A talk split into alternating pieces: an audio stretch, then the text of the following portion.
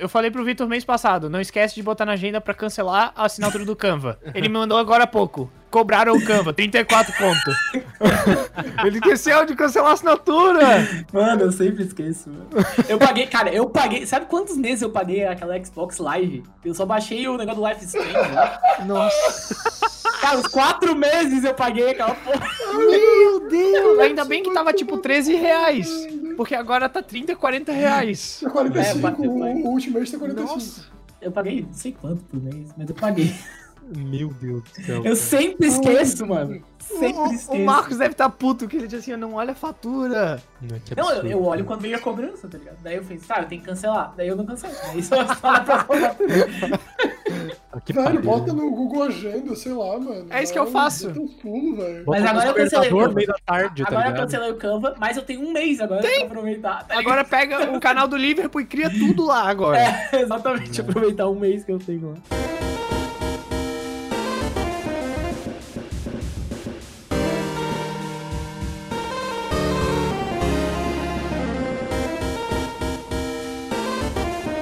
Roleta russa.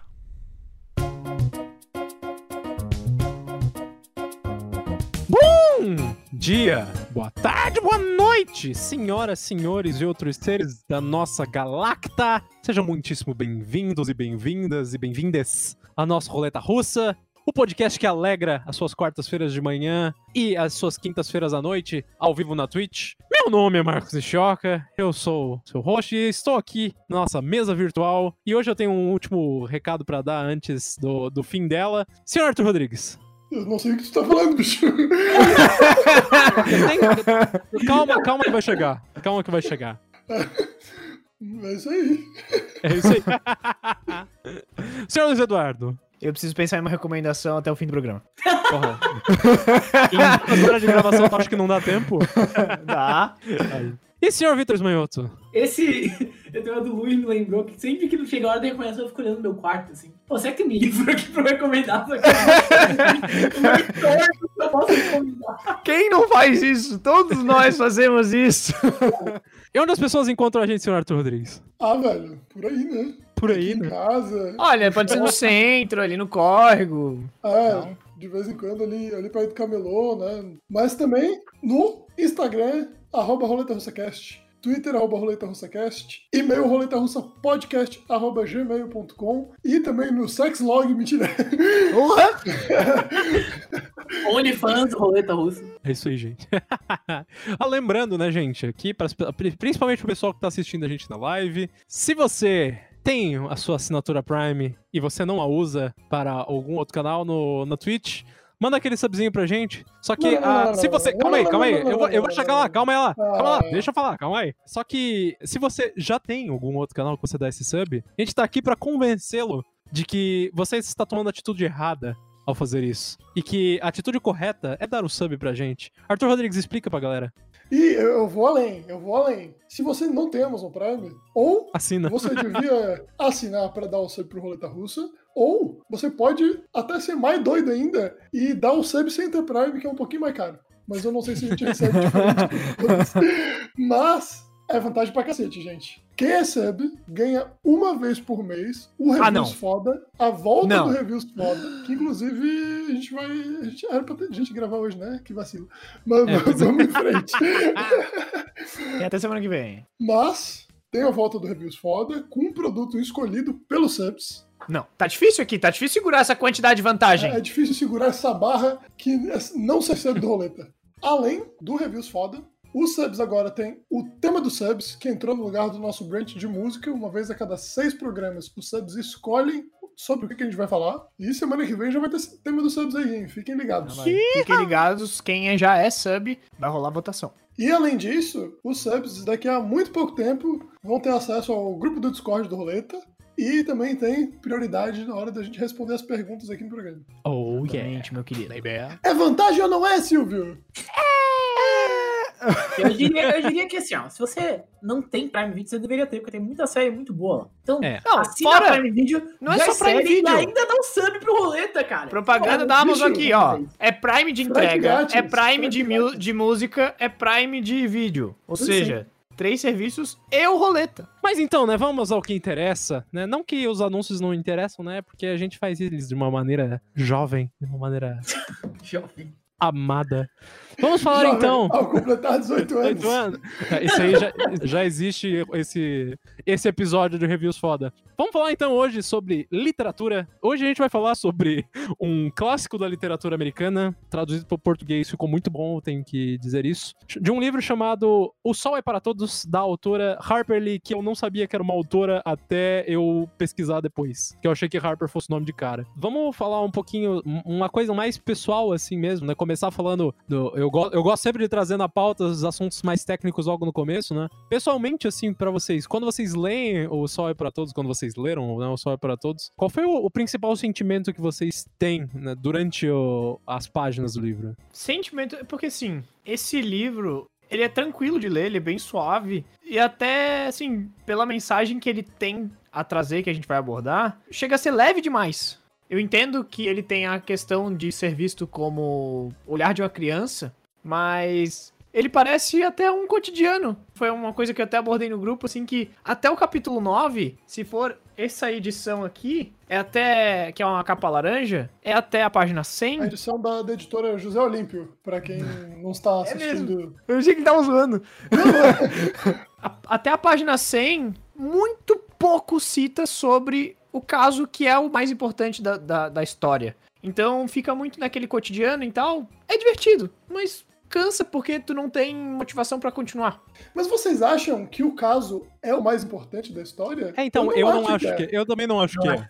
Então eu quero ouvir de vocês, porque a minha opinião era que, tipo, a- o que ele traz sobre o caso é o mais importante, assim, sobre é, a mensagem que ele traz. Eu acho que o caso ele acaba sendo uma alegoria pra fechar um quebra-cabeça da cidade, sacou? Uhum. Porque eu acho que o mais importante do livro é a cidade em que eles vivem, ali no, no condado de Maycomb. E a interação Ah. deles, né? Exatamente. Eu acho que é a retratação de uma cidade interiorana dos Estados Unidos no começo da década de 30. Ok. E, Uhum. e, e tudo que isso cerca sociologicamente. Mais do que o caso em si e, e o, o discurso do Ericas, que é a parte mais famosa do livro. Mas eu acho que é, é muito mais uma reflexão sobre interação social e sobre o pano de fundo né, do, do livro mesmo, do que realmente o, o caso e as consequências do caso, no fim das contas. Pra mim, o livro, pô, obviamente, quando tu lembra de História para Todos, a primeira, pelo menos eu tenho certeza que pra 99% das pessoas, a primeira coisa que tem na cabeça é uma discussão sobre racismo, até porque ele foi escrito em 1960, no auge do, ali da, do movimento pelos direitos civis e tal. Então, foi um negócio que realmente estava em polvorosa na época e o livro ficou conhecido por isso. Mas eu acho que o- a grande mensagem dele não é só sobre racismo, e sim um tema muito mais abrangente que só o racismo, que é a aceitação do- da pessoa diferente, de- do diferente, de alguém que não, não é diferente só pela pele, mas pode ser diferente por classe social, pode ser diferente pelo jeito que fala, pelo jeito que se porta. Por exemplo, é que tem vários núcleos nessa obra e esses núcleos mostram exatamente isso. Toda vez ele tá discutindo, é uma discussão sobre como você pode aceitar quem é diferente. Eu acho que ela acerta muito mostrando isso pelos olhos de uma criança que ainda não foi, entre aspas, corrompida Sim. pelos preconceitos, pelo fato de que tu já vê a pessoa de uma forma negativa. Não tem pré-definições, né? É, ela vai absorvendo aquela cidade. O caso do Boo Radley, que é o cara que não sai de casa, então por isso ele é diferente. O caso dos Cunningham ou dos Ewell, que são de outras classes sociais, mais pobres. Então eles também são diferentes. E aí, obviamente, a parte dos negros, quando, quando as crianças vão lá com a, com a empregada, eles vão para a comunidade deles, lá dos negros. Então, ele mostra, ela, ela, né? Ela mostra por diversas vezes essa diferença, essa aceitação. E a grande lição do Ático sempre para os filhos dele é isso. Cara, tu não pode entender outra pessoa sem que tu pelo menos fique um tempo no lugar dela. Vendo Uhum. os- o mundo pelos olhos dela. Eu só queria fazer um complemento rápido pra, pra fala do Victor, que eu acho que não é nem um caso de ela ser uma criança que ainda não tem o- os preconceitos formados, porque na verdade ela apresenta vários preconceitos ao longo do livro, só que ela não entende de onde eles vêm eles e ela não consegue sacar por que, que aquilo é um preconceito. E ela vai aprendendo ao longo do livro e vai se ligando principalmente com os ensinamentos do pai dela. Mas eu acho isso uma jogada muito legal, porque ajuda o próprio leitor a, a se questionar de onde isso vem, sabe? Então eu acho muito importante não só o fato né, de, de ela ser criança por, por ainda não ter a cabeça formada, mas esse fator de questionar tudo. que a Hum. criança que ainda não tá familiarizada com, com o mundo tem né, essa mania de ficar perguntando, ah, por que, que isso é desse jeito, por que, que isso é daquele jeito.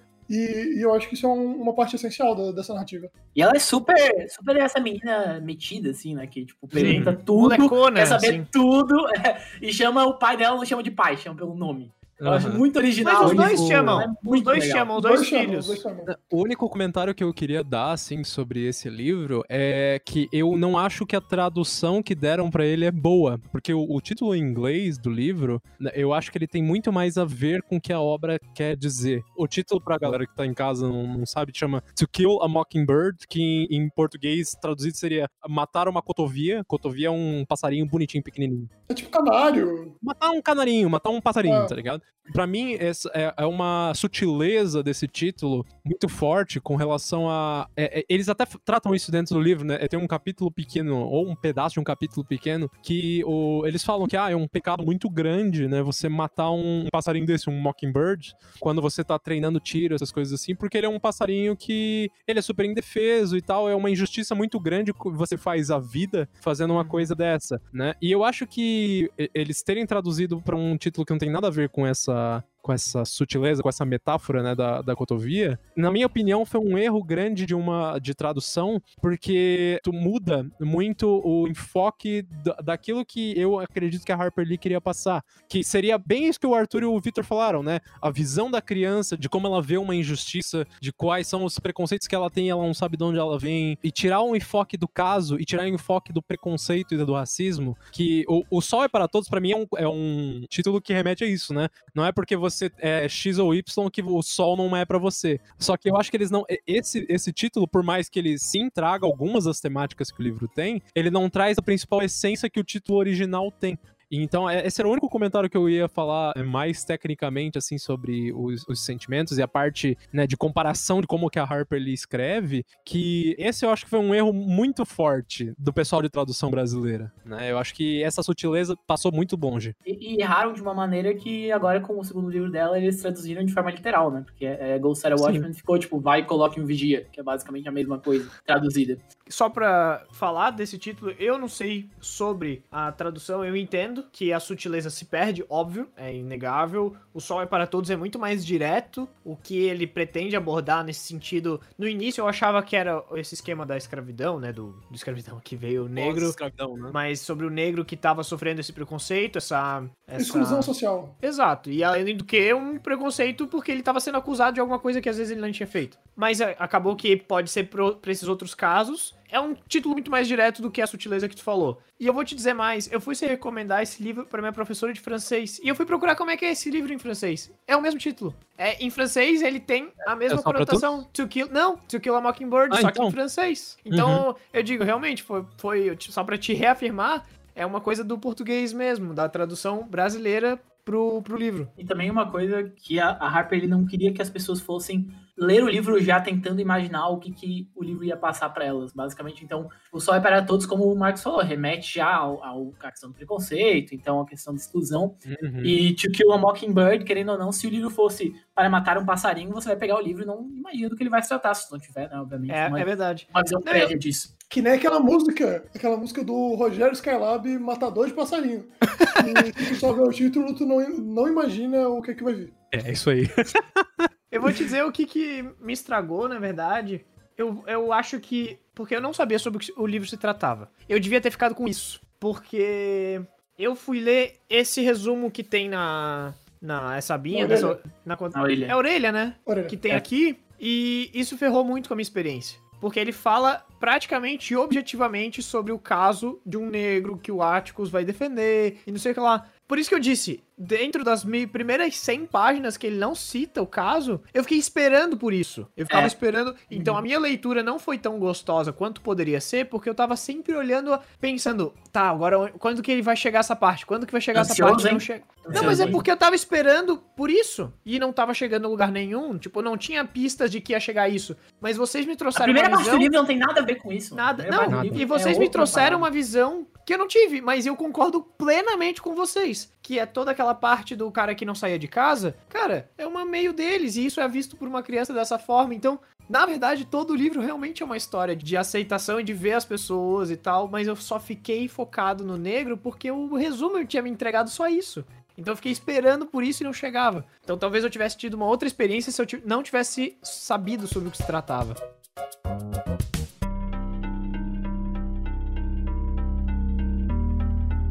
Cara, tem uma coisa muito única do jeito que ela escreve, que é a forma de ela passar lições por meio de diálogos. Sim. Tem diálogos tão bonitos nesse livro, cara. Tipo, diálogos que me marcaram muito, muito, muito, que eu lembro até hoje, assim. É, obviamente não da frase em si, tipo, exatamente como ela tá escrita, mas da lição que aquilo me passou. E às vezes esses diálogos, eles vêm da boca da Scout, vêm da boca do Jam, que são é, os dois irmãos ali, né, que são crianças na obra.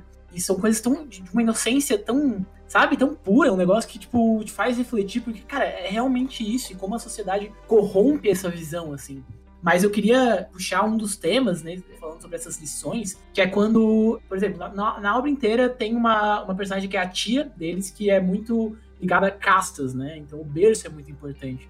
Os Finch, que são a, é a família principal lá, eles são de um pouquinho, né? De uma condição um pouquinho melhor que, que os outros ali da cidade. Da, da eles meio que, fun, meio que fundaram a cidade. É, meio que assim. fundaram. O começo da história, ali, a primeira página é só do, do bisavô dos caras que veio e tal, fundou a cidade dos caras. Mas enfim, o que eu queria dizer é que isso fica muito forte na obra. Então, os Finch não podem andar com os Cunningham, que é um pouquinho menor, e os Cunningham não podem andar com os Willow, que os Willow é uma família que depois tem uma grande, um grande protagonismo na obra, principalmente na segunda parte, porque eles que protagonizam é, o julgamento lá. E uma, uma hora, assim, o Jam tá tentando explicar pra Scout que eles não podem andar com os Cunningham porque eles não sabem ler nem escrever. E ele e a irmã deles souberam isso desde cedo. E aí, cara, ela fala, eu, eu mas todo mundo tem que aprender, ninguém nasce sabendo. O Walter, ele é muito inteligente, ele só se atrasa na escola porque ele tem que ajudar o pai. E eles nunca precisaram ajudar o pai. O pai deles é advogado, tem condição e tal. E aí ela fala: não tem nada de errado com ele. Olha, eu acho que só tem um tipo de gente. Gente.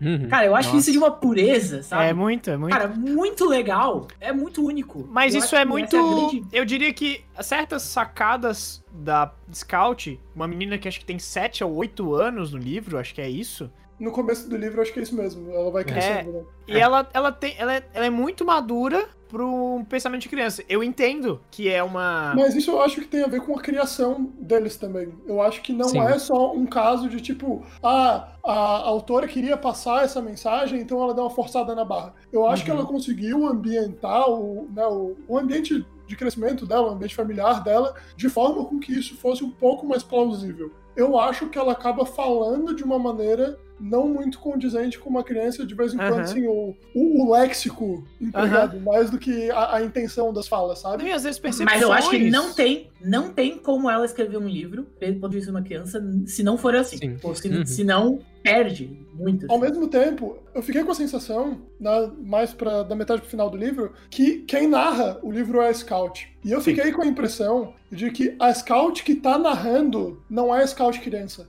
é adulta. É uma scout mais velha, narrando o que aconteceu quando ela era criança. Eu vou botar um ponto aí, mas a scout é a Harper Lee. Exatamente. Ela Porque é.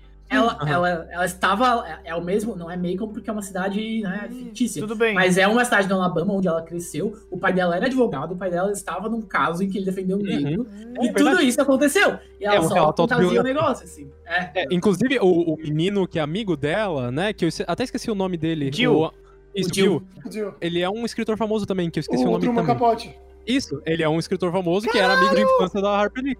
Oh, e aí... aqui, cara. Então, é, é, é, ele, o, o To Kill a Mockingbird é um, um autobiografia, praticamente. Um relato autobiográfico, né? E assim, só, só sobre, só pra eu pincelar um, um, último detalhe que eu queria falar sobre a parte de como ela escreveu o livro, trazendo aquele ponto que a gente tava falando sobre qual que é o tema principal, né? De como que a cidade, de como que ela precisa construir a imagem da cidade e o jeito que a sociedade daquela cidade é, se encontram, né? Eu acho que, para as pessoas que leem o livro, a primeira parte é chato de ler. Eu, eu, eu, eu achei. Não. Eu achei, eu achei chato. Eu achei o contrário, bicho. Eu achei chato, tipo, de, de sentido de, pô, é, é uma história que leva um tempo para se desenvolver e tu vai lá, tu tá, tá realmente, tu tá é, construindo uma rotina de uma criança ali é dentro. Isso, e é. eu, achei, eu achei um pouco chato porque não acontece nada. Aí, só que no final você entende o porquê que ela trouxe todos aqueles detalhes. Eu acho isso, o jeito dela escrever isso dessa forma muito legal, né? Eu, eu acho que ela te dá, é, especialmente se você não leva muito tempo para ler um livro desse, é, no fim das contas, tipo, 300 páginas, né? Tu consegue ler isso aí em, em uma semana, duas, assim. Tu consegue lembrar da, da sensação que você teve quando tu tava lendo o começo e dos fatos que aconteceram naquele começo para entender o porquê que ela é toda,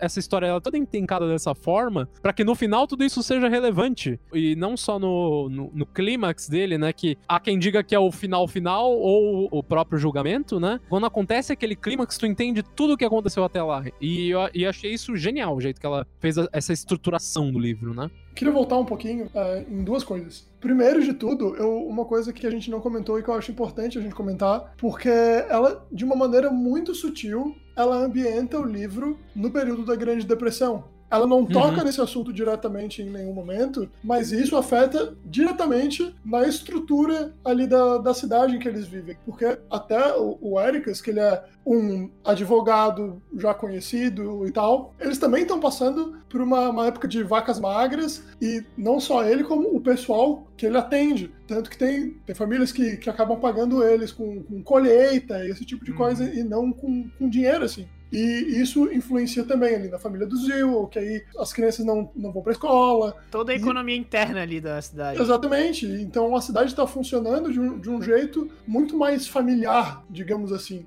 Cara, essa primeira parte pra mim é uma aula de construção de personagem. Tipo, é muito bem feita a construção de cada personagem, não só os três principais, né, que é os Scout, Jam e o Atticus, mas todo mundo que tá no torno, a uhum. vizinha rabugenta, a outra que tem um jardim que eles vão brincar. Que nem aparece.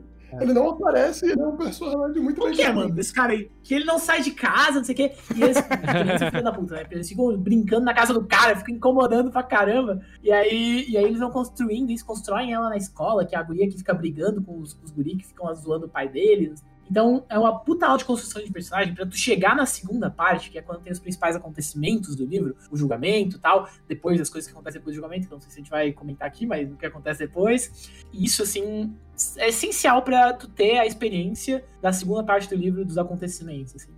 É uma aula de construção mesmo. É, é, é, meio lenta, é lenta, é lenta. Eu lembro de quando eu li, faz tempo, eu li, no, faz, fazer um ano que eu li. E é, é, realmente a primeira parte ela é meio lenta. Ela tem passagens muito bonitas, muito legais, mas ela é, ela é bem mais lenta que a segunda parte, que é quando tu começa a ler, comer o livro mesmo, porque começa a acontecer coisa. É, como eu já falei várias vezes aqui nesse podcast, eu sou muito fã do Stephen King. E ele é um cara que sabe trabalhar personagens criança com maestria, assim. O que ele fez, por exemplo, em It, ou né, no, no, conto O Corpo, do, do livro Quatro Estações, que depois virou aquele filme famoso Conta Comigo, é, eu nunca vi personagens crianças protagonistas sendo retratados de uma maneira tão genuína, assim, tão com jeito de criança mesmo, sabe? E dá para ver que ele pescou muito desse livro principalmente na, na forma de, de, contar a vivência da cidade. Porque sempre que ela fala de né, sempre que a Scout está relatando algum personagem, tipo, ah, porque o pai do Walter Cunningham lá, ele é de tal forma. Só que ele é de tal forma porque a vizinha dele faz isso. A vizinha nem aparece na história. Só que é importante para dar um é. contexto da cidade, tipo, ah, a vizinha dele é fofoqueira e, e, gosta de plantar milho. Essas coisas assim, sabe? e você, faz todo sentido agora que vocês falaram que é uma autobiografia. Então as coisas são redondas porque elas existiram mesmo. A cidade é um é, personagem. Exatamente. E isso que eu acho tão gostoso, porque é uma coisa que o Stephen King depois ele deu uma aprimorada, de certa forma, porque eu acho que o Stephen King dá um pouco mais de importância para a cidade na maioria das obras dele. Não que a Harper Lee não dê nesse livro, ela dá bastante, mas é que ele leva isso a outro patamar, assim. Mas eu acho muito gostoso entrar nesse clima da cidade de tipo, tem uma personagem que faz os melhores bolos do vilarejo ali. E é um negócio insignificante, é só um detalhezinho, mas que faz tu se sentir mais em casa, sabe? Esse tipo de tratamento para ambientação eu acho fantástico. Realmente, como o Marcos falou, eu não vou dizer que eu acho essa primeira parte do livro chata, porque eu achei os primeiros capítulos muito gostosos de serem lidos. O problema é que demora para sair disso tu lê os sete, oito primeiros capítulos e fica, pô, que, que gostosinho ver a vida dessas crianças indo pra escola e arranjando briga e zoando pelo bairro. Só que aí passa mais um capítulo, tipo, porra, de novo isso? Porra, mas de novo isso? E aí demora um pouquinho para sair pra história andar. Mas é, o, o, problema é mais no, no ritmo do que a forma com que a história é contada, eu acho.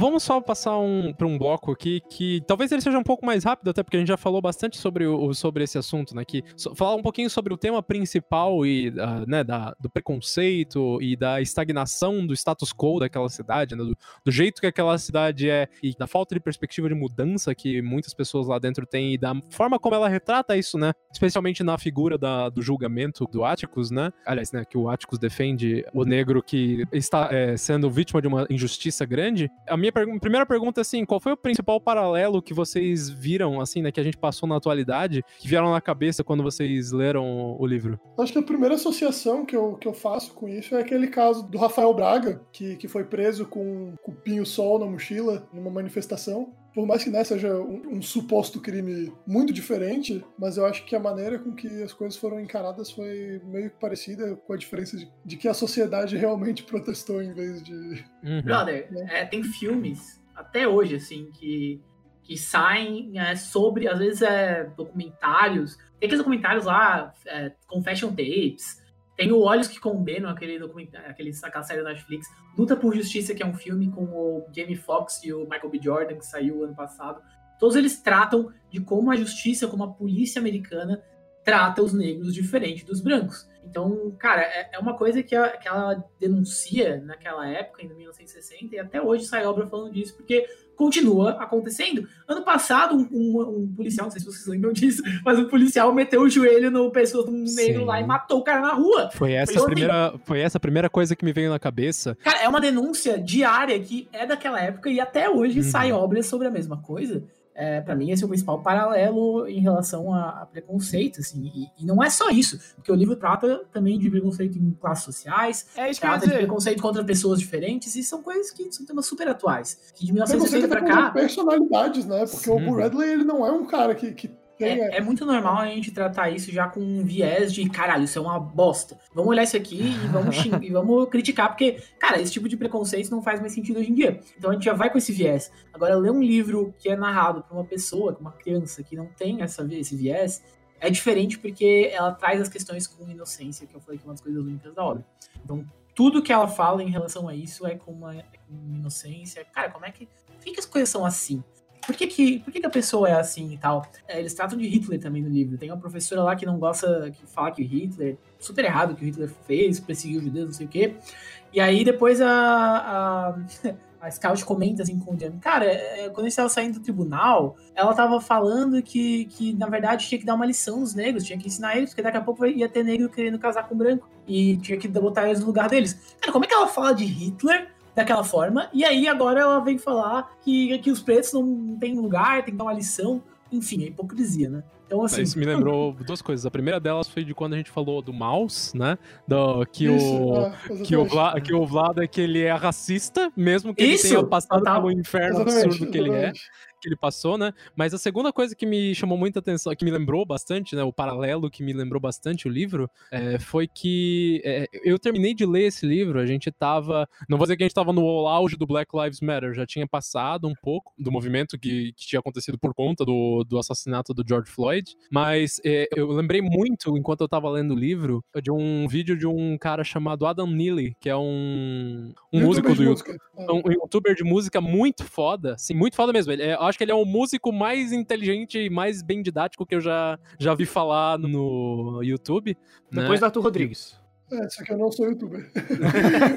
e aí, aí o Adam Neely, ele fez um vídeo falando sobre o Miles Davis, né? bem, nessa, bem nessa época que, que teve o movimento Black Lives Matter, né? E ele conta de uma, de uma história que aconteceu com o Miles Davis, né? Pra quem não sabe, Miles Davis é, é discutivelmente o maior músico de jazz da história, assim, né? Ou, ou no mínimo, o mais influente músico de jazz da história. É, ou, ou um até é possível que ele seja o músico mais influente da história, não é, só enfim, né, o Miles Davis, ele é um cara muito, muito definitivo pra música. E o, o Miles Davis, né, duas semanas depois que ele lançou o álbum duas semanas depois ou duas semanas antes, tipo, muito próximo do lançamento do álbum definitivo de jazz, né, que é chamado Kind of Blue, ele tava fumando um cigarro na frente do teatro que ele ia que ele ia tocar. A polícia chegou, parou ele e perguntou: o que, que você tá fazendo? Não, eu tô aqui só esperando o, o meu show começar e tal, fumando um cigarro. Ele Assim, ah, você não pode ficar aqui. Ah, mas por quê? Por que que eu não posso ficar aqui? É o meu nome ali, Miles Davis. Ah, a gente não quer saber e tal. Espancaram o cara, o cara foi preso naquela noite. Por nada, se só pelo fato de que ele era negro, tá ligado? E logo depois ele, o Kind of Blue explodiu na, nas proporções, óbvio, né, de 1959, foi o, o ano de lançamento do álbum. E aí a gente para pra pensar, né, porra, cara, se esse tipo de coisa. E, e ele fala bastante, né, o Adanili dentro desse negócio. Porra, o Led Zeppelin, o pessoal não, não foi espancado depois de ter lançado o Led 4, né?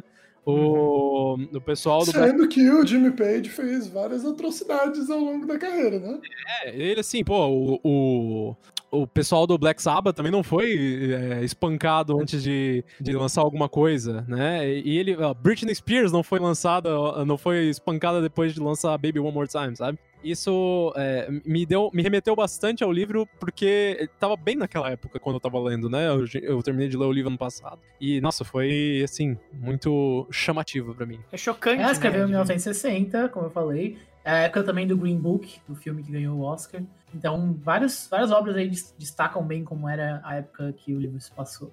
Uhum. O livro se passa em 30, né? Mas a época que foi escrito. Minha segunda pergunta, né, e a segunda e última pergunta sobre esse tema do preconceito e da estagnação, ela tem a ver com o personagem do Atticus, do Atticus, da forma como ele luta contra as injustiças, por mais que ele saiba que ele vai perder o caso. E ele sabe, da- da- a gente consegue ver isso pela forma como ele conversa com a Scout, pela forma como ele conversa até com as irmãs dele, né? Com o Jam também. E o Jam, ele fala isso, pô, se você sabe que você vai perder, por que, que você tá lutando por esse cara e tal? A gente tá aqui sofrendo por sua conta e tal, sofrendo preconceito da cidade por sua causa. Essa nuance do Atticus chama a atenção de vocês? Vocês pensam dessa forma como ele pensa? Vocês acham que é aquilo que. Ou vocês são mais pragmáticos como as pessoas ao redor dele ali? Assim, ó, é, pra mim que vou, vou me formar daqui a pouco e ser efetivamente um advogado, posso falar que o Atticus não é só meu personagem preferido do livro, mas ele é um dos meus personagens da literatura preferidos da minha vida, assim. Ele é, assim, ó, muito forte na obra, ele é, ele, é, ele tem características muito humanas, sabe? O jeito com que ele trata as coisas. E eu vou, eu sou o cara que, que vai fazer quotes do livro. Então tem uma frase que ele fala exatamente isso que o Marcos falou agora, que ele fala assim, coragem é fazer uma coisa mesmo estando derrotado antes de começar. E mesmo assim ir até o fim, apesar de tudo. Você raramente vai vencer, mas às vezes você vai conseguir. E é isso que ele, que ele tenta ensinar para os filhos dele. E, cara, o Atticus diversas vezes na obra ele é injustiçado, diversas vezes ele, ele tem a oportunidade de reagir a alguma coisa e ele respira e pensa na atitude mais sensata a naquele momento. Por exemplo, o Bob Ewell fica ameaçando ele, vou te matar, não sei o que, eu vou atrás de ti. E aí quando a, a Scout e o James ficam, cara, por que, que deixa ele falar assim contigo e tal? Ele fala, cara, se é, esse é o jeito de ele, faz, dele se sentir melhor, e ao invés de, tipo, ir atrás dos meus filhos, cara, tá bom, pode me ameaçar, pode falar o que você quiser e tal. E ele é, ele é muito assim, né? Ele é um cara que, que trata as coisas e vê as coisas de um jeito muito diferente, menos reativo e muito mais sensato. E ele traz essa nuance de, do direito penal, que é uma coisa que até hoje em dia tem muita gente que não entende. Quando eu falei que eu ia fazer direito, pessoas da minha família ficaram preocupadas, né? Defender bandido, não sei o quê. Sabe? E, tipo, é, é uma coisa Advogado do Lula! tem que pensar um pouco mais, porque todo mundo merece defesa, não importa o que a pessoa tenha feito. Mesmo que, tipo, não é porque eu estou defendendo uma pessoa que, é claro, assim, todo mundo viu e tem 50 mil testemunhas que ele matou tal pessoa, que ele fez tal coisa. Não é por causa disso que ele não merece defesa, porque não é não é para salvar o cara, não é para livrar a cara dele. Se ele tiver que ser preso e punido, ele vai ser preso e punido. O que, que o advogado tá ali para fazer? Evitar excessos, evitar injustiças. Porque apesar do cara ter matado alguém, a ideia não é que ele fique pelo resto da vida na cadeia, não é que ele seja morto, não é que ele seja espancado, porque o direito penal não pode ser vingança, ele tem que ser reparação pelo dano que ele causou. E a melhor forma que a gente faz isso é evitando injustiças, evitando excessos. Eu acho que esse é um trabalho do advogado que é essencial para a sociedade, para a justiça, e é o que o Atticus representa no livro. Ele é indicado para defender um negro, que no caso tinha toda a razão no caso, ele estava sendo acusado injustamente, apesar da cidade inteira tomar a palavra de um branco sobre um negro em 100% das vezes. E ele toma esse lado, ele fala, não, eu vou defender ele, porque todo mundo merece defesa. E se as pessoas não veem isso ainda, eu vou tentar fazer as pessoas verem isso, verem isso. Uma coisa que eu acho que achei que tu ia citar, mas não citou, é que ele fala pros filhos que, tipo, quando vocês crescerem, vocês vão entender, mas se eu não fizer isso, eu não vou. Como se eu não fosse me sentir bem. Eu não vou me sentir. Eu não vou conseguir dormir comigo mesmo. né? É, e, e ele fala, né, que todo advogado um dia tem o caso que é o caso que vai ser marcado na sua história, alguma coisa assim. E esse eu tenho a impressão de que vai ser o meu. Então, pô, eu, essas são uma- frases que marcaram, assim, na, Forte, na minha né? cabeça. E uma coisa que eu acho bem, bem legal do livro é que todo o jeito com que o ambiente é formado mesmo, né? Que o, o Ericus, ele é pai solo, né? Ele tem a ajuda da, da Calpurnia, que é uma personagem que a gente não comentou até agora no programa. É E verdade. que é importantíssima, uma personagem muito legal, que faz muita diferença na vida das crianças. Inclusive, é uma boa parte da, da explicação de por que as crianças têm atitudes um pouco mais adultas do que teriam nas suas idades. Mas é muito importante porque as crianças, obviamente, por mais que elas olhem para o Ericas de baixo para cima, né, sendo um ídolo, ao mesmo tempo ele é injustiçado pelas próprias crianças. Porque quando a vizinha, a Maury Atkinson, fala que que ele é o cara mais corajoso que, que ela conhece, não sei o quê. As crianças zombam da, da cara dela, assim, ah, meu pai, corajoso, ele não faz nada, não sei o quê. Ah, é Ele verdade. chega, ele chega em casa e fica lendo jornal e vai dormir. Ah. tá ligado? É isso que ele faz, né? Basicamente.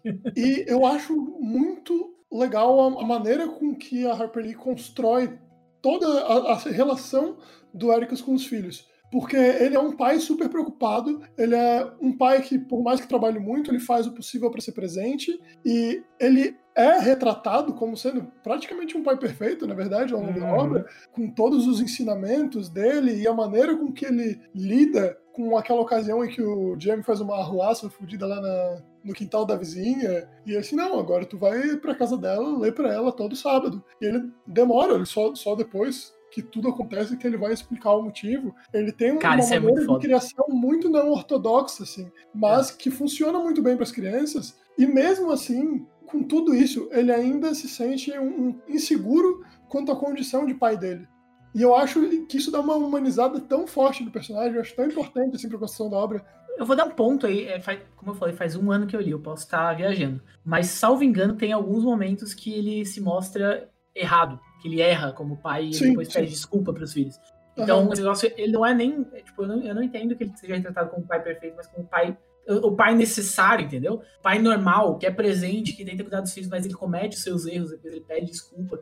Sabe? Eu acho que a forma com que ele lida com a Scout, quando ela bate no primo dela lá, que, ela, que o tio dela depois uma surra nela e tal, Uhum. Trata ela de uma forma errada, depois ele descobre a verdade, ele pede desculpa, salvo engano, isso acontece. no Não, livro. até porque ele, depois que a tia das crianças passa a morar com eles, ele começa a ter várias condutas incoerentes com a maneira que ele agia com as crianças anteriormente. Sim, e sim. eu, eu acho que isso também mostra uma sutileza do personagem que é muito legal. E o ponto principal do Atticus, pra mim, é que ele sempre fala assim, por exemplo, é, o negócio do Bob Eagle lá, que ele fica ameaçando ele, é, ele e tal, fica falando merda dele. Cara, ele fala assim, mano, eu nunca tive no lugar dele, eu não sei o que que faz ele falar isso, não sei por, pelo que que ele passou na vida, não sei qual é a situação de vida dele.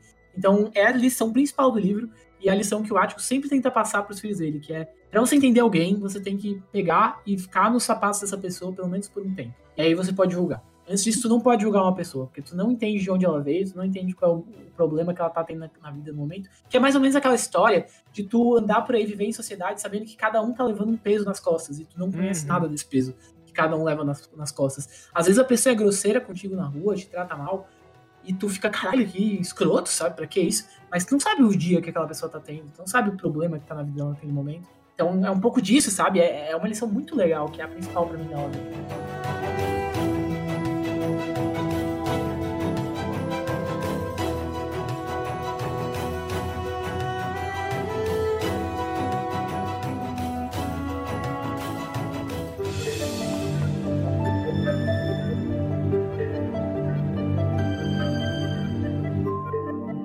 Último assunto que eu queria abordar é sobre uma- alguma coisa que a gente já deu várias pinceladas aqui. Só pra gente fechar o, o podcast com esse assunto em mãos, que eu acho que ele traz bastante reflexão legal, assim, né? A injustiça e a sociedade, né? Como a gente falou, a cidade como um todo ali, ela é um personagem, né? O, personagem principal não é a Scout, é a cidade como um todo. E como a, a, injustiça e a sociedade toda, né, é passada pelos olhos de uma criança, né? Como é que vocês acham que ser pelos olhos de uma criança aumenta ou diminui o impacto dessa história para vocês nesse sentido? É, justamente como eu falei antes, o fato de, de a história ser explorada pelos olhos de uma criança, e não só de uma criança, mas uma criança que cresce ao longo do livro. Eu uhum. acho isso um fator bem importante. Porque a Scout, se não me engano, ela começa o livro com 8 e termina com 10 ou 11. E é notável ao longo do livro a, a mudança na maneira que ela vai pensando que ela vai evoluindo assim, os pensamentos. E isso se traduz, eu acho, para quem tá lendo, de uma maneira que justamente te leva a questionar. Como antes, a criança tem essa natureza de não saber exatamente onde ela está inserida e, e ter a curiosidade de saber como que as coisas chegaram naquele ponto. E tem tantas coisas que a gente vive e a gente só vive sem questionar de onde vem, que ter essa criança tentando descobrir a origem, de vez em quando planta sementinha no raciocínio que a gente não chegaria assim se fosse a mesma história sendo vista pelos olhos de um adulto. Ou não, até pensaria, porque a mensagem é bem clara, só que não chegaria no, no ponto da mesma maneira, sabe? Eu acho que a gente acaba tendo uma perspectiva diferente justamente pelo modo com que a história é tratada. Cara, eu acho que é aquele negócio de tratar as coisas sem ter aquele viés já pré-pronto, assim, aquele negócio de observar as coisas com a inocência. Então, para mim esse é um ponto muito importante do livro, que é uma das coisas que torna ele único, assim, como eu falei, é a habilidade da Harper Lee de passar essas lições, essas frases, essas passagens, tipo, tão únicas, ela, ela passa de uma forma sem julgamento, sem pré-noções das coisas. E isso que torna tão legal, assim, tanto, tão, tão bonitas passagens das conversas da Scout e a forma com que ela vê as pessoas, a forma com que ela vê a cidade. Por exemplo, ela só vai admirar o Atticus quando ele consegue dar um tiro lá e matar um cachorro e tal. E uhum. aí, aí falam para o xerife fala pra ela: Ah, teu pai é o melhor tiro aqui da cidade, não sei o quê. Aí ela, ah, agora sim! Porque todo mundo, os pais de todo mundo na cidade faz alguma coisa legal, agora o meu também é. faz alguma coisa legal, que é dar um tiro num cachorro, assim. Mas, que é, uma que, coisa, que é coisa legal, de... dar um tiro no cachorro. Vitor é. pelado. Não, mas não, é, não foi o Vitor que disse. É o, é o próprio livro. É o livro. Não, só, cancela a Harper Lee não é o tiro no cachorro, é, ele, ele sabe atirar bem, né? Que é o um negócio que ela fica orgulhosa ah, tá, dele. Melhorou, melhorou. E aí depois que ela vai entender que, porra, é o menor dos motivos para ficar orgulhoso do pai, mas isso acontece porque é uma criança, entendeu? É muito coisa de criança isso, assim. E, e ela consegue passar isso de uma forma, porra, tão sei lá, cristalina, transparente, assim, sabe? Então é, é, é, isso que é mais legal. Eu acho que se fosse, se fosse um livro contado por alguém que já acha que essas situações são ruins, que essas situações são injustas, que essas situações são desumanas, não teria o mesmo impacto de uma criança descobrindo essas coisas, sabe? Eu trouxe esse assunto dessa forma, né, de perguntar como é que o impacto acontece uh, nessa forma, justamente pela junção das duas coisas que você falou e que o Arthur falou, né? É que uma criança, a gente, a gente tem uma empatia grande por uma criança porque todo mundo já foi criança, todo mundo já entendeu como aquela criança estava pensando, né? E todo mundo consegue se relacionar muito bem com essa ideia de como que ela tá pensando, de como que as coisas que ela fala e que ela sente, tu consegue traçar paralelos paralelos com alguma coisa que você sentiu quando era criança também. Eu acho que eles passarem esse, esse tipo de, de história dessa forma é muito legal, né? A Harper Lee, ela ter escrito isso dessa forma é muito bom para não só para fazer um impacto maior, porque de fato é o que acontece, né? Você tem um, uma, um peso maior nas suas palavras quando você coloca uma criança no meio, mas eu acho que a mensagem que ela gostaria de passar nesse sentido só pode ser feita nos olhos de uma criança, porque é, é a única maneira de um livro livro como esse ser tão influente como ele é. Ser relatable nesse jeito, né? Bom, e a minha última pergunta, assim, né? Pensando que esse livro é lido por crianças nos Estados Unidos, né? Crianças ou adolescentes, né? Eu não sei exatamente qual é a, a, a, série que essas crianças vão ler, esse tipo de coisa. Mas, na, na opinião de vocês, né? Qual é a principal lição que um livro como esse gostaria de passar para uma criança? Além da parte óbvia, né? De ah, que preconceito é uma coisa ruim. Entender as diferenças, eu acho, assim, que é o principal Cara, é que assim, as lições desse livro elas são palpáveis para realmente para crianças, para adolescentes, para jovens, que, que é o fato de que, cara, você precisa entender como a pessoa se sente antes de julgar ela. E, e isso se aplica em diversas partes da tua vida. Por exemplo, quando você ofende uma pessoa e eu não, tipo, eu não senti que eu te ofendi. Por que tu se ofendeu? Daí a pessoa fala, cara, pensa se fosse você. e eu tivesse feito isso pra você, tu gostaria? E aí tu pensa, pô, na real não gostaria, então entendo, sabe? Às vezes não é nem isso, às E- vezes é o próprio tipo, eu sou assim e eu não gosto. Você, no meu papel, se fosse fazer essa pergunta, ah, pra mim não teria diferença, mas pra mim faz. Então tem que entender pelo lado da pessoa também. Exato, eu acho que tem isso, esse negócio de. Cara, é, tipo, voltando, assim, porque realmente é a mensagem do livro. Assim, tu só vai entender uma pessoa se tu passar um tempo na vida dela. Se tu passar um tempo passando o que ela passou, ter o passado que ela tem, é, fazer as, as escolhas que ela fez. Então, pouco disso, assim, é uma coisa que é muito, muito passada. E eu não consigo deixar de falar de uma coisa que a gente não, não, não entrou tanto, assim, que é o, o discurso do Áticos de fechamento ali no, no tribunal, quando ele vai terminar a parte de defesa dele, ele faz um discurso de três páginas e meia. Sim, ele fala, ele fala por três páginas e meia do livro. E é, pra mim, o ponto mais alto do livro de longe. Assim, eu não. Eu, eu, eu realmente tenho certeza que eu não teria habilidade de escrever algo com aquela maestria, com aquele jeito, com, com a, a, a objetividade e ao mesmo tempo com a- as palavras e a criatividade da- daquele momento. O jeito que a Harper Lee faz esse discurso é, é icônico, assim, é uma coisa que ficou pra história e que deveria ficar marcada pra sempre, porque realmente é muito pesado, é muito forte. Fala verdades óbvias pra gente, mas que às vezes não são tão óbvias assim pra maioria das pessoas, sabe? Não são tão óbvias principalmente em 1960, quando a gente tinha aquela, aquele preconceito tão forte, a luta pelos direitos civis. Ele fala tantas coisas interessantes naquele discurso. Tipo, cara, a, a gente sabe que como todo mundo, certas pessoas mentem, certas pessoas são más, certas pessoas são, são mau caráter, são, enfim, pessoas ruins. E como pessoas, brancos e negros. Tem negros ruins, tem brancos ruins, tem brancos mau caráter, tem negros mau caráter. Mas isso não quer dizer que todos os negros sejam assim, como as pessoas pensavam naquela época. A o grande feito do Áticos naquele tribunal foi o fato de que eles tiveram que discutir, entendeu? Pra dar esse veredito. Porque nos casos anteriores, em que um negro era acusado, era coisa de cinco minutos, eles condenavam o cara e acabou. E aí esse discurso, a forma com que ele conduziu a defesa, fez com que eles debatessem isso. Isso foi, isso foi falado na cidade, ficou um rumor na cidade que o Áticos, pelo menos, fez as pessoas pensarem antes de dar o veredito, apesar do cara ter sido condenado mesmo assim. Então, o fato de ela ter escrito um discurso desse calibre, de uma forma que é palpável para jovens, para crianças, que todo mundo possa entender que todo mundo é igual e todo mundo tem que ser tratado da mesma forma, independente de opção de pele, de cor de pele, de orientação sexual, de qualquer, qualquer uma dessas coisas que nos diferenciam fundamentalmente, é a grande lição do livro e que pode ser passada para crianças e que todo mundo tem, tem que aprender, assim, para que a gente tenha uma, uma civilização, né, uma sociedade mais humana, mais menos preconceituosa, menos injusta. Outra coisa que eu acho muito legal e outra coisa que eu acho que dá pra tirar bem de uma criança ou de um adolescente que lê esse livro nos Estados Unidos é que não deixa de ser uma baita aula de história, que é a maneira com Uhum. que a sociedade se Uhum. organizava na, na década de 30. É óbvio que nenhum de nós estava lá pra ver o quão fidedigna a história trata isso, mas trata as relações interpessoais de uma cidade pequena de uma maneira muito legal e uma maneira muito relatable mesmo, assim, né? E ao mesmo tempo que parece ser um pouco menos dramatizado do que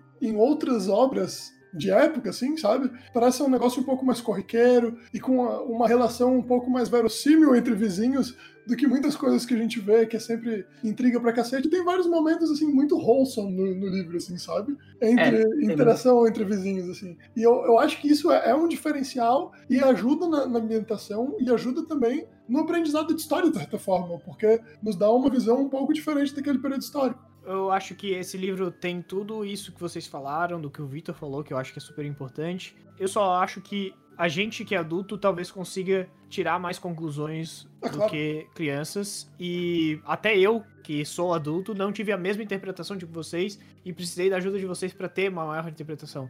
Então, Mas não é a mais mesma do coisa que- do Soul. Tipo, as crianças vão tirar menos do que os adultos, mas elas Então, mas eu, eu ia complementar com isso. Esse livro é super importante. E é super importante a professora ou o professor aux- auxiliar as crianças a ativarem esse senso de olha só por esse lado. Imaginem isso aqui e ativar esse senso de sociedade junto ao livro. Ou seja, não é simplesmente na aula que eles tiverem lá nos Estados Unidos, que não é simplesmente ler o livro por ler o livro e tentar tirar uma mensagenzinha. É ensinar um pouco de sociedade com esse livro, assim. É, é- Uhum. o professor pode fazer milhares de coisas muito magníficas com esse livro. Cara, concordo muito. E é isso, né, gente? Agora que a gente voltou do nosso intervalo, o que, que a gente tem, senhor Luiz Eduardo? Las perguntitas. Voltamos para o espanhol. É assim que eles falam. É assim que eles É. falam. E Sim. que que as pessoas mandam perguntas ao senhor Arthur Rodrigues? Pode mandar no Instagram, a gente sempre abre a caixinha de perguntas no dia da gravação, no dia antes. De vez em quando até umas datas também aleatórias a gente abre, pode confiar. Mas no Instagram, arroba Roleta Russacast. Pode mandar no Twitter também, por DM, ou até aberto nas mentions, que a gente dá uma olhada e seleciona também, arroba Roleta Russacast. Pode mandar por e-mail, se achar melhor, roletarrussapodcast, arroba gmail.com. Pode mandar no meu zap, e pode mandar por telegrama também, quando os correios não tiverem de greve, porque senão dificulta um pouquinho o recebimento. É, pois é. E, e manda aqui na Twitch também, né, galera? A gente- não é porque a gente tá aqui que a gente faz só ler pergunta que já tá arquivada. A gente tá Exato. aqui pra ouvi-los e interagir com vocês. Respondam perguntas também por aqui. né? Que- Lembrando, lembrando que a pergunta ao vivo é a melhor pergunta que tem, né? Então, Exatamente. estamos sempre incentivando Não, mas- o pessoal. Mas eu vou ter que priorizar aqui um sub que fez uma ótima pergunta. Daspínola pergunta: Quais são as vantagens de ser sub?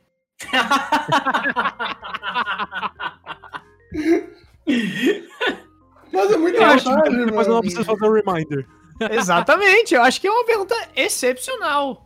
Uma Quais das são as- vantagens é justamente essa que a gente tá respondendo essa pergunta dele, justamente porque ele recebe. A gente passou na frente de todo mundo.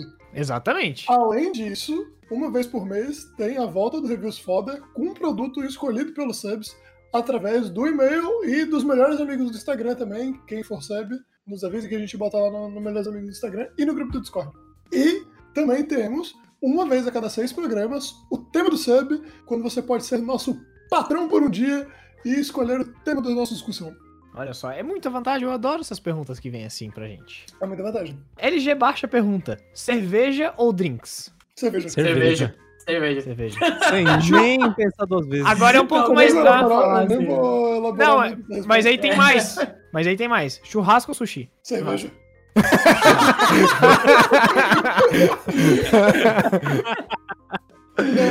Mais churrasco. Mais churrasco. Churrasco, churrasco. Churrasco. Sushi. Bem mais. Cara, eu Cala a acho. boca. Sério, Nossa, tua boca suja. Eu prefiro o- a comida, eu prefiro o sushi, mas o oriental O evento, seu, né? evento social. o evento social churrasco. O bem mais. evento churrasco. É, O evento churrasco Não, mas prefiro, olha só, mas o a evento carne valoriza, valoriza. Cara, eu amo sushi. Mas eu vou falar pra vocês que se o churrasco fosse só pão com alho, o churrasco já ganhava do sushi pra mim. Que a churrasco. é um aditivo. Bom, O churrasco tem, tem linguiça, tem a carne, tem o pão com alho. Pô, tem várias Tem quitutes ali, né? farofinha, Tem, tem, tem, chu- tem a cervejinha que tu vai dando pra dentro mesmo. Não tem nem carne, tu já tá dando a cervejinha pra dentro. Tem sushi. Aí tem o futebol na TV. Tem o futebol na TV, tem a, a- o papo com, com todo mundo que tá lá. Pô, churrasco é É bem mais. né? Quatro héteros top. O, seu, o seu Jorge fez um disco chamado Músicas pro Sushi? Não fez. Não fez. Então acho que aí é já, já terminou a discussão aí. Ele fez, ele, ele fez três. Dois, dois, três. Três, três, porque tem um ao vivo também. Ah, tem Músicas entendi. para o Churrasco, volume 1, volume 2 e Músicas para o Churrasco. Mas ao tem, vivo. mas tem novas músicas? Tem novas músicas no ao vivo? Tem, tem uma outra. Ah, então tá, tudo bem, tudo bem. Mas eu Mas- gostei do. É Eu acho que o sushi, ele é apenas uma refeição. Uhum. O churrasco é um fenômeno social. É um evento, né? Então, porque eu ia dizer assim, vocês não acham meio depressivo aquela pessoa que faz churrasco, tipo, ali só pra ela, tipo, pensando assim, ah, vou fazer um churrasco aqui pra mim. Não, mas Não. O, o diferencial do churrasco é a, nesse, é a- não a necessidade, mas a, o potencial dele virar um evento social muito melhor do que o do sushi. Nessa É só minha pensar opinião. na pandemia. E outra coisa, o churrasco é um evento que já tá intrincado na alma do brasileiro. O churrasco de Nossa, domingo é total. uma coisa que todo pai de família faz. Então eu acho que isso aí tem que ser contado também. É verdade. Vocês estão prontos pra fazer churrasco do, de quando virar pai? Eu ainda tenho que aprender, mas eu vou. Eu, eu também, eu tenho que aprender Eu tô, ainda. eu tô pronto pra chamar meu grande amigo Gabriel Opa, assador oficial do rolê. Ele vai ser padrinho das crianças, né? Daí te É, chama. churrasco, É, exatamente. é o método de troca. Ó, vamos responder a pergunta aqui do Gabriel, que foi feita ao vivo. Se você tivesse no BBB e fosse, e fosse líder, qual seria o tema da sua festa? Narutinho. Que? Naruto? Narutinho. Ia ser engraçado. Zeca Pagodinho ia tá. é, claro. O Marcos ele ia escolher Naruto. Porque ele já ia estar cansadaço do BBB e, queria- e vai querer ser eliminado, tá ligado? É Sim, o Naruto- se, tu fizer, se tu fizer Naruto, tu, tu invoca toda a comunidade otaku brasileira pra votar, em, pra votar Não, a favor. Pois é. Verdade. Olha. Nossa, Ah, pode fazer de K-pop, então. Porra, comunidade super unida. Exato, Porra, exato. Tem que pensar caralho. isso, isso que é tática de jogo. Não é o que a Carol Conká faz lá de escrotice. Manu entendeu? Gavassi. Respeita a Sim, eu, não vou falar, eu não vou falar de Manu Gavassi, porque seria o problema anterior. Se eu fosse líder do BBB, eu acho que eu teria o compromisso social de homenagear na festa o melhor animal brasileiro, a capivara. Nossa. Eu não isso. não. É, eu acho que a minha festa do BBB seria sobre Roleta Russa Podcast. Ô, louco, ia ser Ô, legal. Eu vou, eu vou dar uma resposta boa aqui, que é a única festa legal que existe, que é a festa anos 2000. Ia ser o meu. Ia ser boa! Ia É, ser boa! Ia ser anos Tá 2000. sendo. Que é a melhor festa que tem pra tocar, é, entendeu? Pra tocar aquela música daquele DJ. Tstaran. Essa música aí. E. Tchutchuca o bumbum. Que, é, essa aí. Treme o bumbum. E aquela glamurosa. É, da- Glamurosa. Essa Não, música aí mas- que ia tocar na festa. Mas a pergunta anterior me deu agora a, a ideia do que seria a festa perfeita do BBB. Que seria fazer um, um pedido pro Boninho que só tocasse seu Jorge a noite inteira. Pode ser aquele disco que ele faz cover do David Bowie em português, pode ser Por música quê? para churrasco volume 1 e 2, pra fazer a festa do churrascão carioca, velho. Que, que nem tem naquele DVD que, que ele, ele monta um churrascão no palco. E que aí, tipo, tem participação do Zeca Pagodinho, e o Zeca Pagodinho fica sentado numa mesa de bar tomando os gelados enquanto o seu Jorge canta, velho. Cara, é que eu Essa é a dizer. festa perfeita do Big Brother. É isso que eu ia dizer. Imagina tu transformar a, a festa numa laje grande, assim, no lajão, assim. Exatamente! Ó, aquela toalha de mesa quadriculada vermelha com branco, só copinho americano, cerveja com dois dedos de colarinho e só seu Jorge tocando a noite inteira. Essa seria a minha festa. Com, com churrasqueira de tijolo. De tijolo montadinho, É. assim. Exatamente. Bela festa. E se eu chegasse na final, se eu chegasse na final, eu ia pedir pro pessoal do My Chemical Romance tocar ao vivo pela, pela, pelo Ia Discord. ser bom, ia ser bom. O Discord. Da, daí a gente ia fazer um emo revival, todo mundo de é, lápis preto no olho, cabelo, cabelo no olho, assim, ia ser legal. E o nome da festa ia ser So Long and Good Nights, né? Caralho, ia ser bom. Ué, o Victor ele fala que ele ia botar lápisinho preto, mas ele nunca botou na adolescência dele. Não botei mesmo. Não botei mesmo. ai. O meu emo era, era, era Discreto, era discreto. nerd, assim. Era mais um nerd emo, assim. Ai, ai, gente. Vamos para recomendações da semana, senhoras, senhores e outros seres. Eu falei que eu ia Lu pensar até o fim. Não! eu não Ai. consegui pensar. Cara, a minha, minha recomendação da semana, eu pensei em recomendar um livro, mas eu não vou recomendar esse livro. Só porque me veio uma outra recomendação, talvez um pouquinho melhor com relação a livros, né? Já que a gente tava falando de literatura. É um canal do YouTube de uma menina chamada Tatiana Feltrin. Eu gosto bastante das, das reviews que ela faz. Ela já fez review de tanta coisa. Mas tanta coisa que se você quer um resumo de alguma coisa, eu procuro primeiro no canal dela, tipo, real, assim. E ela normalmente tem qualquer livro que eu pensei em ler, ela já leu e já falou alguma coisa sobre o assunto, tá ligado? O trabalho dela como youtuber é bem ok, eu, eu gosto bastante das, de algumas das visões que ela traz, e ela traz algumas curiosidades sobre os livros também que ela lê. Então, fica aí. Eu falei no início do podcast que quando eu chegar essa hora eu fico olhando em volta aqui pra ver se tem alguma coisa pra recomendar. E dessa vez eu achei uma, uma recomendação, que é uma recomendação que vai ser útil pra todo mundo, inclusive as pessoas do podcast. Às vezes a gente tá, chega de noite, chega de tarde, a gente tá com um problema de estômago, fica um pouco enjoado, um pouco indisposto, e é uma sensação horrível. A gente não consegue dormir, não consegue ficar feliz, não consegue ficar tranquilo. E eu, alguns anos atrás, achei a, a solução perfeita pra isso, que é um remédio fitoterápico que nunca me deixou na mão. É só tomar a parada que tipo, resolve todos os teus problemas de, de enjoo, de estômago e tal. Que chama Gotas Preciosas, cara, da Hertz. Cara, isso, é bom mesmo. Isso aqui é perfeito, brother. Tipo, nunca falhou comigo essa porra. Tu toma Cara, e melhora, tá ligado? são É bizarro. é Elas são muito preciosas. É muito precioso. É boa, boa recomendação. Eu vou recomendar, assim, ó, amiguinhos que fazem coisas à mão, ou seja, produtos, objetos com a mão, assim. Cara, façam isso pro seu amigo que ele vai ficar feliz. Eu ganhei dois objetos, esse aqui faz tempo, que é uma garrafa da Cidra, do Luiz Guilherme, o cara que já participou aqui duas vezes, meu grandíssimo amigo. Uma puta garrafa, cara, pintou de preto, botou aqui Cidra, maravilhoso, amo. Tá aqui do meu ladinho, eu uso todos os dias. E recentemente eu ganhei de uma amiga minha da Averi, que ela faz coisinhas de lettering. Eu ganhei uma caneca com escrito Mr. Clayton, que é o meu nome da Starbucks. E Como assim, nome da Starbucks? eu dou um nome fake na Starbucks. Ah, sério? Quem faz isso? Todo mundo. Ele. Todo mundo não. aquela galera do Descansa Militante que bota o nome no Starbucks de Marielle pra quando chamarem falar presente.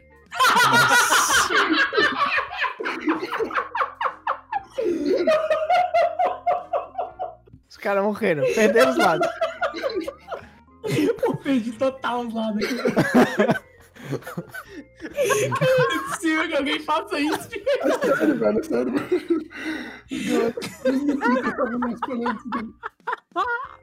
E aí, do outro lado aqui, ó, tem o meu nomezinho e tá escrito podcaster. Ó, Foi um presente muito especial e ela tem uma marca que ela faz isso, que chama arroba casa14.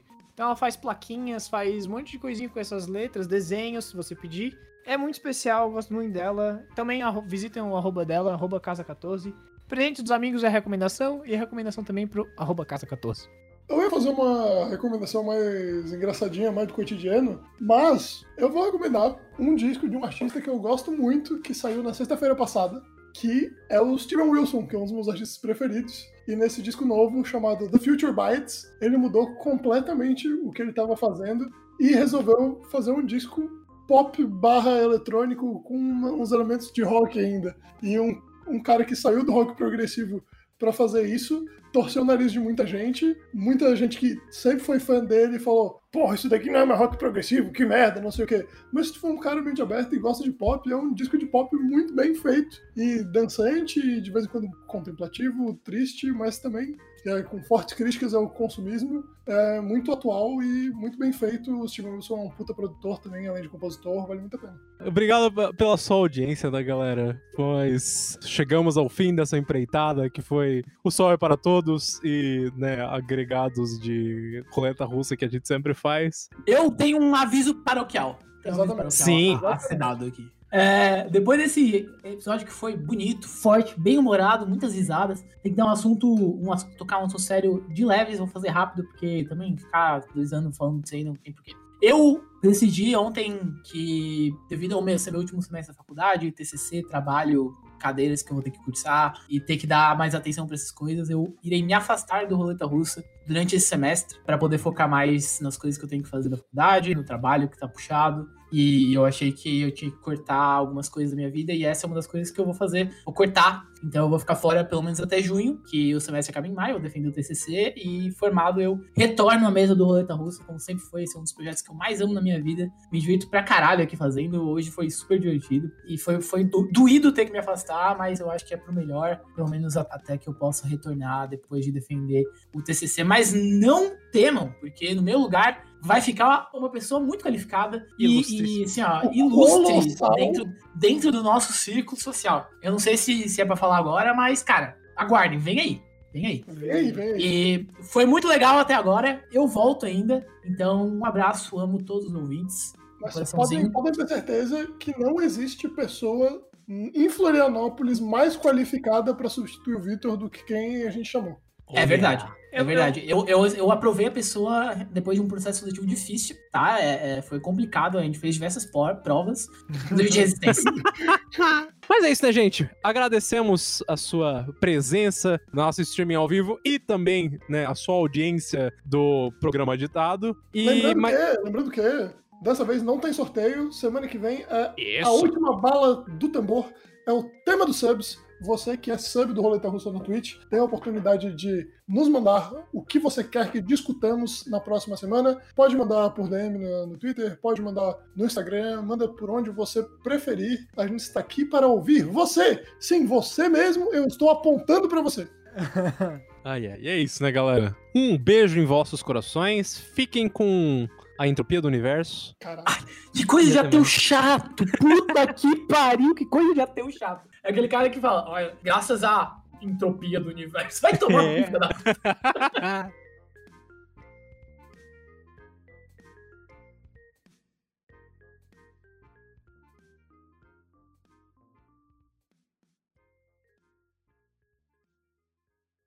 Cara, isso me lembra. É, Vocês estavam falando desse negócio de dar o nome no Starbucks. É, se tu vai ali no Jerônimo, ali no Iguatemi, tu também dá o teu nome, tá ligado? Tipo, e eles te chamam. Pelo menos era assim, eu não sei se agora é. Na real, Nunca eu fui fui lá. desses dias e mudou, tipo, agora é por senha. Mas na- tinha uma época que tu botava o teu nome e ele chamava o teu nome. Tu chamava Vitor, Luiz, Marcos, Arthur. E aí chegou um dia que eu fui com um brother meu e a gente botou nomes zoados. Só que assim, na hora que tu bota o nome zoado, é engraçado. Só que na hora que as pessoas que o cara te chama e tu tem que ir na frente do restaurante inteiro tirar, fica muito vergonha alheia, tá ligado? Eu nunca mais vou fazer isso depois daquele dia. Porque foi horrível. Eu dei o nome, o seguinte. Eu dei o seguinte nome. Ah, que Nome japonês. Nome japonês. Jatikumi Namata. Nossa. Nossa. Daí o cara me chamou com esse nome aí, mano. Todo mundo ficou tipo. Vergonha. Isso é muito coisa de adolescente, né? Nunca mais fiz isso na vida. Deide Costa. É. Paula Tejano. O Caio. Pinto.